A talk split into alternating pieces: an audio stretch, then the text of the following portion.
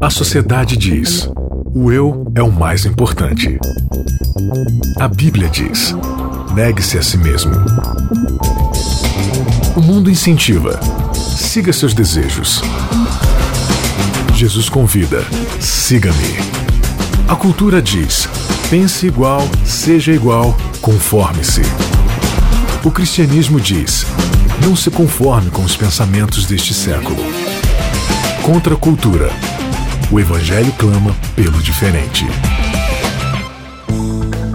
Começando mais um episódio do Contra Cultura, décimo episódio dessa nossa temporada de 14 episódios. Muito obrigada a você que nos acompanha aqui através do vídeo, você que nos acompanha através da Rádio Novo Tempo e a você que nos acompanha também através do nosso podcast, nosso canal de podcast aí no seu celular.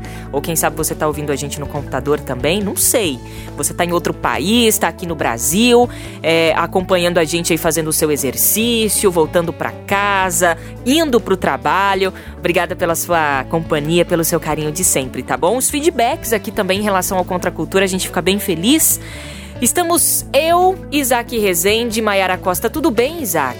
Tudo bom, Bianca, Maiara Costa. Prazer estar aqui de novo pra gente falar aí das coisas legais da Bíblia, né? Tá animadão, Isaac? Eu tô, tô tão animado quanto um filho da mãe. Maiara, tudo bem? Tudo ótimo, Bia. Graças a Deus. Então, beleza. Aí para você falando, como que, que o Isaac tá falando? Não entendi nada. Esse é o título do nosso episódio de hoje. Filhos da Mãe. Mas essa é a pergunta da minha vida, né, Bianca? O que, que o Isaac tá falando? o próprio Isaac pergunta pro Isaac. Não, é, é, é de fato, de fato. É, mas, Isaac, você é um bom filho da mãe, viu? Obrigado. filho da mãe de respeito, viu? É, não, é porque a minha mãe é uma boa mãe, né? Então eu sou um excelente filho da mãe. Somos todos filhos de uma mãe, graças é a Deus, né? Que nos coloca essa figura tão especial na vida. E é exatamente isso que Paulo vai falar hoje aqui, hum. na continuação do capítulo 4. Filhos da mãe, né? Ou de uma mãe. E ele vai falar aqui sobre Agar e sobre Sara, resgatando aí a história dessas é, duas figuras femininas ali da vida de Abraão e tudo mais, né? Então a gente convida você aí a abrir a sua Bíblia é, para a gente continuar lendo aí o capítulo 4 do livro de Gálatas. É, nós vamos ler e estudar hoje a partir do versículo 21 até o 31. 10 versículos aqui para a gente poder estudar e conversar. Beleza? Vamos juntos aí, todos com a Bíblia aberta. Ah, bom lembrar que é a lição de número 10 do nosso guia de estudo da Escola Sabatina. Ah, o título da nossa lição, do nosso guia de estudo é As Duas Alianças, tá? Lição de número 10 para você acompanhar aí também na sua lição. Vamos lá então? Digam-me, vocês que desejam viver debaixo da lei, acaso sabem o que a lei diz de fato? Olha a pergunta aí que Paulo começa, né? De acordo com as escrituras, Abraão teve dois filhos, um nascido de uma escrava e outro de sua esposa que era livre. O filho da escrava nasceu segundo a vontade humana. O filho da mulher, livre, nasceu segundo a promessa. Essas duas mulheres ilustram duas alianças. A primeira, Agar, representa o Monte Sinai, onde o povo recebeu a lei que o escravizou.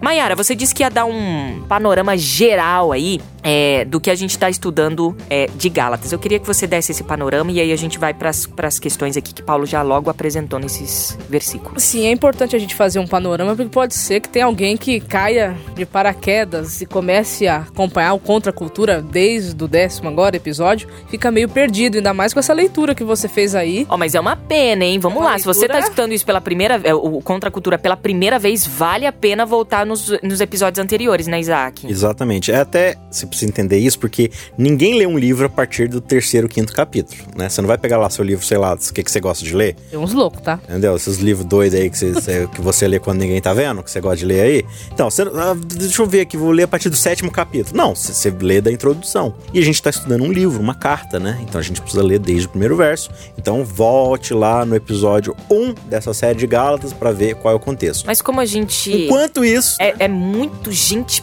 boa, assim, somos é. bons filhos da mãe, Amém. é, né, que, filhos educados, queridos, manda aí o, o geralzão aí do livro de Gálatas. É, o geralzão, para quem tá chegando agora, é que Paulo escreve essa carta para algumas igrejas que ficavam na região da Galácia, do sul, provavelmente.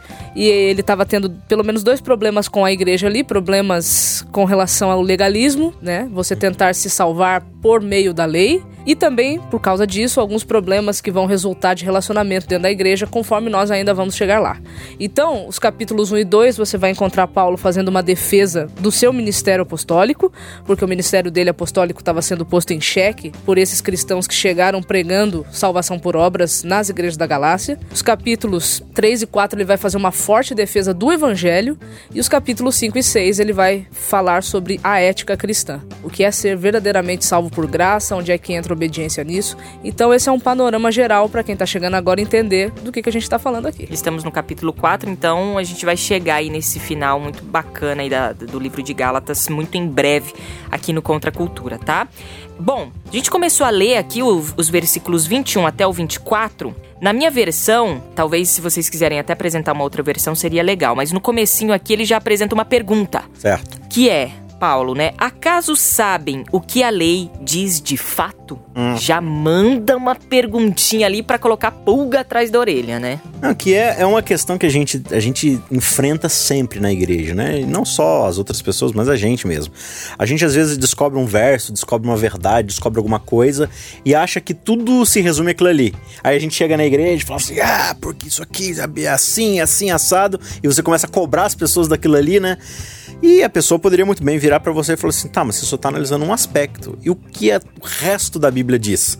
Então é isso que está acontecendo com Paulo. Tá, vocês estão falando aí de circuncisão e dessa história toda, porque vocês estão exaltando a lei, a lei, a lei. Já que vocês estão falando de lei, vamos analisar a lei então? Vocês sabem o que é lei, né? E aqui é importante a gente entender que Paulo, quando ele está falando de lei, principalmente nesse contexto, ele não está falando de 10 mandamentos. Exatamente, ele não está falando do decálogo aqui. Lei aqui representa toda a instrução dada por Deus. Se você quiser, é, se você quiser acompanhar é, o escopo, né? Se você quiser acompanhar esse trecho que Paulo está citando, que é a lei, é, você pode acompanhar na sua Bíblia, tá de Mateus para trás. Tudo que tiver de Mateus para trás é o que Paulo está se referindo sobre a lei. Ou seja, o Antigo Testamento todo. Basicamente, obrigado por esse resumo bem próprio.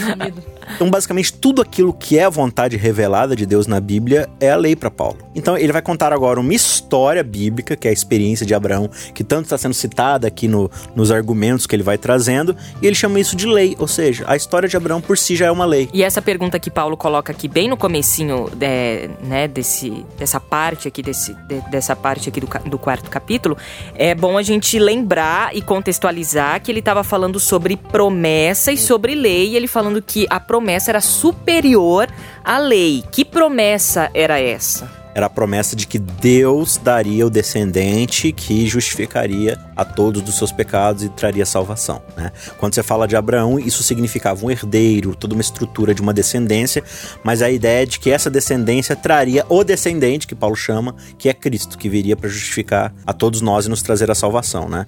E aí Paulo traz a história de Abraão. Na verdade, ele traz aqui nem Abraão, são as é. esposas é. de Abraão, né? Ele, ele, ele coloca aqui as mães, né? Não é nem o pai Abraão agora, são as mães, né? Ali de que ele já estabeleceu Isaac. que todos somos filhos de Abraão. Uhum. Ele já estabeleceu isso. Uhum. Né? Vocês pela descendência de DNA, os gentios pela descendência da promessa. Porque ele já provou para ele nos argumentos anteriores, para eles, de que todos que se revestem de Cristo e Cristo é descendente de Abraão, também são descendentes de Abraão.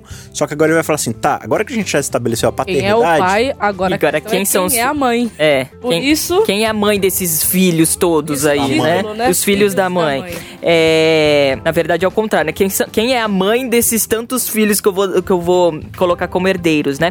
No versículo 24, eu não sei, eu não sei se o Isaac tá aí com alguma outra versão. Com a NVI. É porque a, na minha versão aqui tá essas duas mulheres ilustram duas alianças, né? Que Paulo é, apresenta aqui Agar e Sara. Mas no, no, no versículo 24, parece que aparece uma palavrinha ali que gera muita dúvida, que é a tal de alegoria. Sim.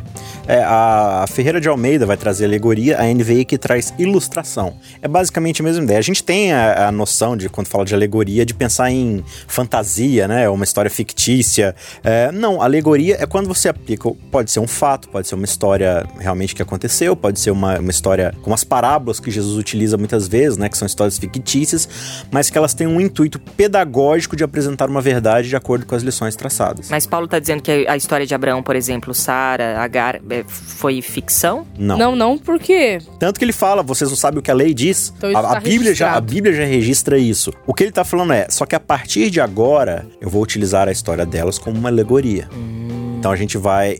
Tanto é que. Uma história verídica, mas Isso. vou tirar lições aqui. Tanto que nos versos 22 e 23 ele fala: Pois está escrito que Abraão teve dois filhos, um da escrava, outro da livre, né? O que nasceu debaixo da escravidão, outro que nasceu para liberdade. Então ele já trata isso como uma história. Só que aí no verso 24 ele vai falar: Tá, agora que a gente já- já estabeleceu os processos históricos, vamos então para a parte alegórica. Isso aqui, a partir de agora. E, e até bastante interessante a gente analisar, porque muitas vezes a gente lê a Bíblia de qualquer jeito, né? É, a Bíblia ela te dá dicas de como ela quer ser lida, entendeu? Então aqui neste momento, Paulo está deixando claro: a partir de agora vocês vão entender o que eu estou falando de forma alegórica. Então eu não posso simplesmente sair alegorizando qualquer coisa na Bíblia. E, e- tem muito sermão que é Tirando feito lições assim, da minha né? cabeça. Olha É, que legal, ah, isso aqui dá olha, pra eu. Aqui no livro de Cantares fala que a mulher tem dois belos seios.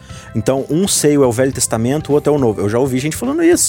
Ah, meu Deus. Entendeu? Ca- Cara, quem te deu o direito de alegorizar isso? Não temos essa propriedade, né? Paulo tinha porque era inspirado, foi credibilizado como apóstolo, era um outro contexto. Não só né? isso, também dentro da- daquele contexto cultural, a, a linguagem alegórica era mais alto nível de, Sim. é, de conversa que poderia ter. a tradição rabínica entendia as alegorias como uma forma muito alta de tipo de pensamento. Então, você chega a contar uma história e essa história tem uma lógica e você tira a partir dessa lógica da história as lições, isso pro, pra tradição rabínica era, era assim, só gente fera conseguia fazer isso. Hoje, no nosso pensamento mais moderno, isso não faz tanto sentido, né? Tá, a gente tá falando de alegoria e qual, qual foi de fato a alegoria de Paulo? Então aqui Paulo ele vai trazer duas figuras muito conhecidas né, do Antigo Testamento. Uma que é Sara, esposa de Abraão, e outra Agar, que era a sua serva, a sua escrava, e ela era egípcia. Ela não era israelita como eles, ela era egípcia. E se você voltar ao Gênesis, então não tem como abolir o Antigo Testamento agora, você precisa voltar para lá para conhecer A história. Agar e Sara, nós vamos ver que Deus ele chama Abraão, dá uma promessa pra ele, diz que ele teria um filho, né? Só que tinha um probleminha. Abraão e Sara já estavam assim, Velhinho. meio que avançados em idade. Sim. Então, humanamente falando, tava um pouquinho difícil eles terem esse filho. Não, você imagina a conversa de Abraão com as pessoas, né? Os caras chegavam pra Abraão, como é que é o seu nome? Abraão. Abraão significa o grande pai. Como é que é o seu nome? Grande pai. Ah, legal. Grande pai. Você Quantos tem filhos filhos? você tem? Hum, Nenhum. Quantos anos você tem mesmo? 86. Ah. 86. Aí Deus pega e reafirma a promessa, né? Aí chama ele de Abraão agora. Abraão é pai de um grande número. Mais ainda.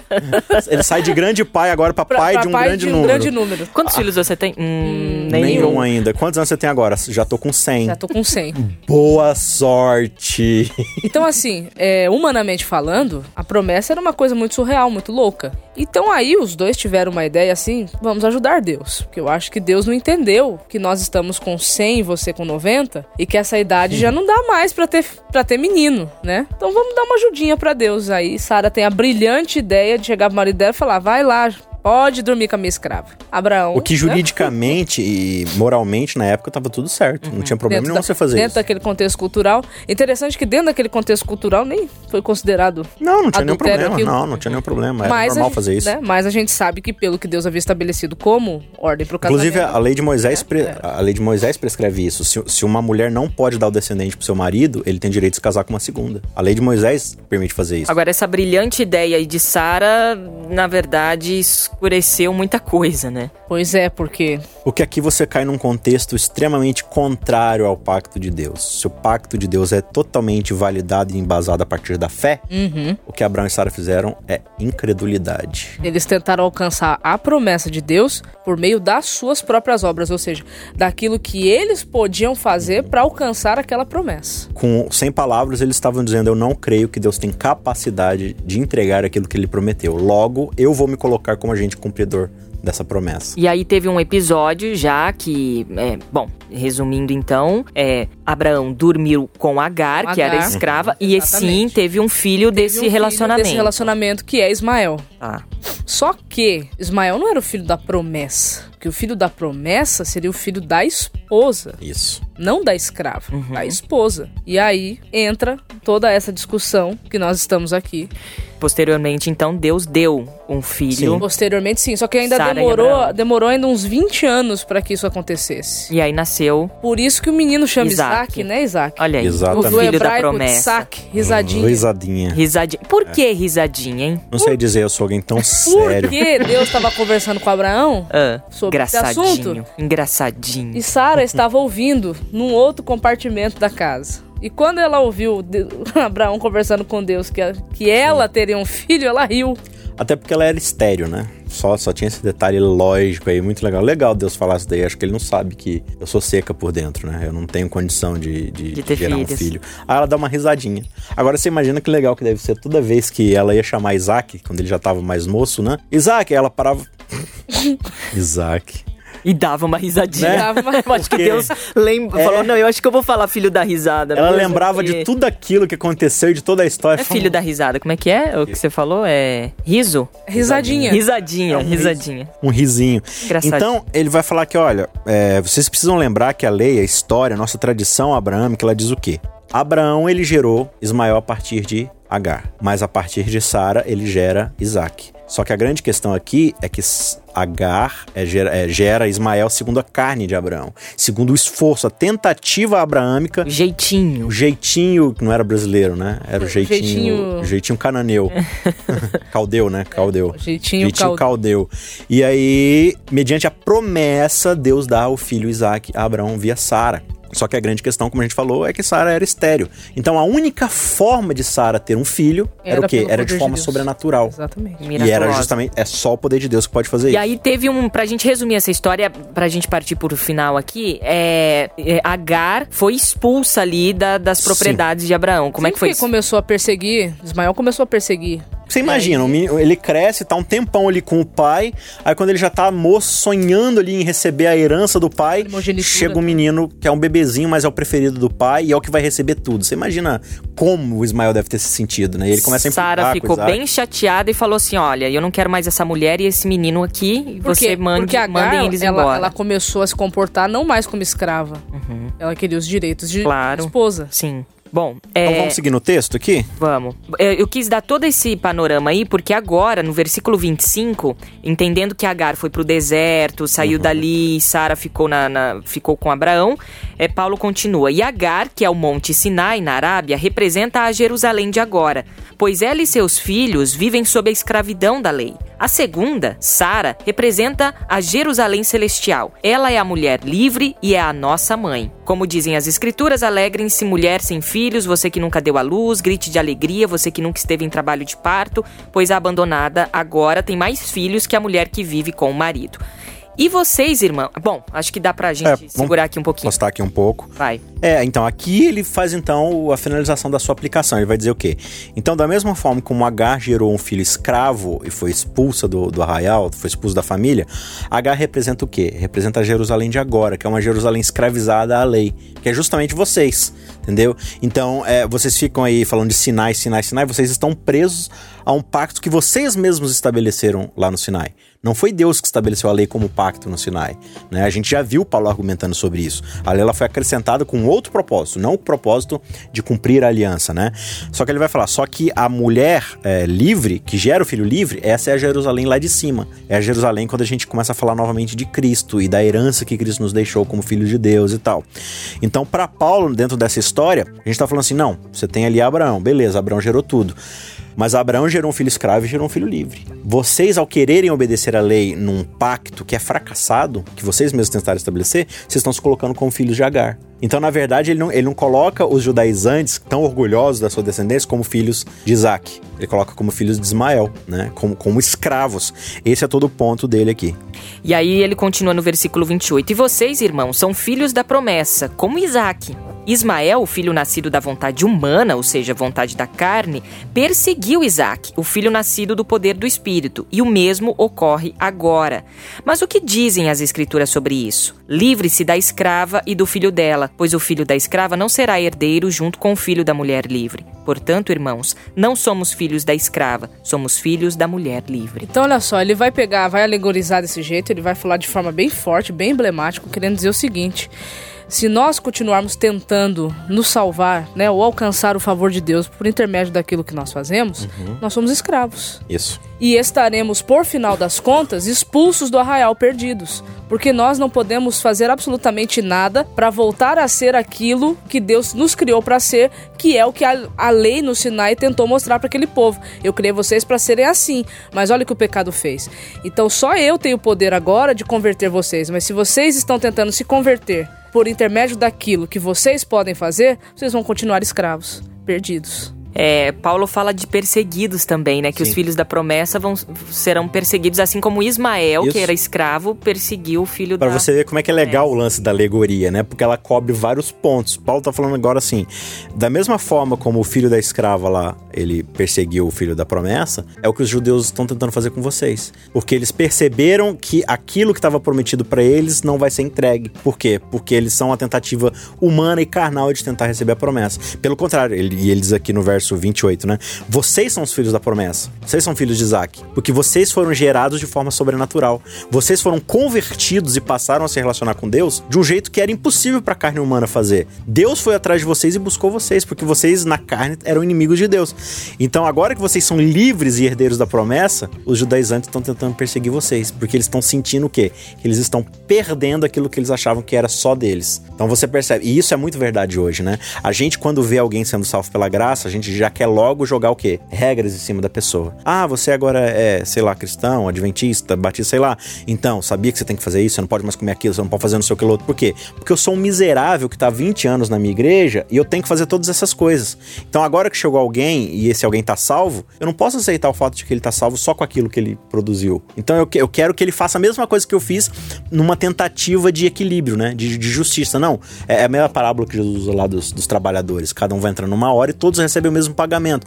Não, mas ele não trabalhou tanto quanto eu. Então a gente começa a perseguir essas pessoas. E isso acontece muito na igreja. A gente tem que tomar cuidado quando isso acontece conosco, mas também para que nós não, não façamos isso com essas na pessoas. Vida de outras pessoas é. Exatamente. Olha, é, é, Paulo ele nos, ele nos traz aqui mais uma vez a questão do da não meritocracia, que isso não existe dentro do reino, né? não existe. A salvação não existe não. de jeito nenhum. Não adianta a gente bater o pé, não adianta a gente falar, mas e não, não, não existe não. mais. Mas não, não tem mais. Não adianta discutir porque não existe. E Paulo foi perseguido por conta dessa dessa mensagem que na época foi uma loucura, né? Imagina que esse cara louco tá falando e tal. Mas se a gente trouxer para esse, pra esse nosso tempo aqui agora, nós somos perseguidos também, porque é, deixamos a mensagem da cruz como a principal e a essência do evangelho. Né? Isso. Por isso que Paulo vai falar que é escândalo. A, a cruz ela escandaliza, porque ela não é facilmente aceita pelo nosso senso comum. Né? E, e, aí, quando a gente está falando de, de, pacto aqui, é interessante que a linguagem de Paulo aqui ele vai falar o tempo todo de, de, velho pacto e novo pacto. A gente só tem que tomar cuidado porque tem essa corrente filosófica teológica de que antigamente eram salvos pela lei e agora somos salvos pela, pela graça. graça. Nunca foi Sempre assim. foi pela graça. O novo pacto, na verdade, é o pacto que não deu certo. Porque Deus já tinha estabelecido em Abraão, que vem antes do Sinai, uhum a salvação pela promessa. Sim. Né? E, e, quando ele vai até. E é muito interessante você estudar o contexto de onde é dada a lei lá no Sinai. Porque Deus não chega e fala assim: vocês vão obedecer, e se vocês obedecerem, eu vou livrar vocês. Na própria lei está escrito assim: Eu sou o Senhor teu Deus que te tirou, que já te salvou, que já te libertou, que já tirei vocês da escravidão. É por isso que Paulo vai falar no capítulo que vem, e no episódio que vem a gente vai falar sobre isso. Deus libertou vocês para a liberdade. Agora vocês estão querendo voltar para a escravidão, né? Então, quando Deus dá a lei, e nos capítulos 20 até o 24, ele vai dar mais critérios da lei, ele vai ampliar a lei. No final do capítulo 24, o povo vai falar assim: tudo que o Senhor falou, faremos. Então o povo tenta estabelecer assim, não, o pacto é obedecer isso para a gente estar tá salvo perante Deus, né? Não era. E aí quando você chega lá em Deuteronômios, o povo de novo vai falar assim, Moisés vai reler para aquela nova geração todas as leis e o povo vai falar assim, o que o Senhor farou, faremos. Deus vira para Moisés e fala assim, esse povo fala palavras muito bonitas e realmente eles querem me servir mesmo. Pena que o coração deles não corresponde ao que eles estão falando. Na boca eles falam que vão obedecer, mas no coração, o nosso coração nunca vai conseguir cumprir a aliança. É só é. Deus que faz. A gente precisa mais do que falar de graça, a gente precisa entender de fato e experimentar a graça. Bom, então entendemos que somos todos filhos de Sara e aí a gente termina o nosso episódio de hoje, já prontos e ansiosos para a semana que vem pra gente dar continuidade aqui ao capítulo, continuidade não, começarmos aí o capítulo 5 pra gente falar sobre a liberdade que Paulo coloca aqui na carta dele. Galera, obrigada, Isaac, Maiara. A gente volta na semana que vem. Obrigada pelo carinho de todos vocês que Abraço nos a todos os filhos da mãe que nos acompanham. Beijo. Valeu, até a semana que vem. Contra a cultura. O evangelho clama pelo diferente.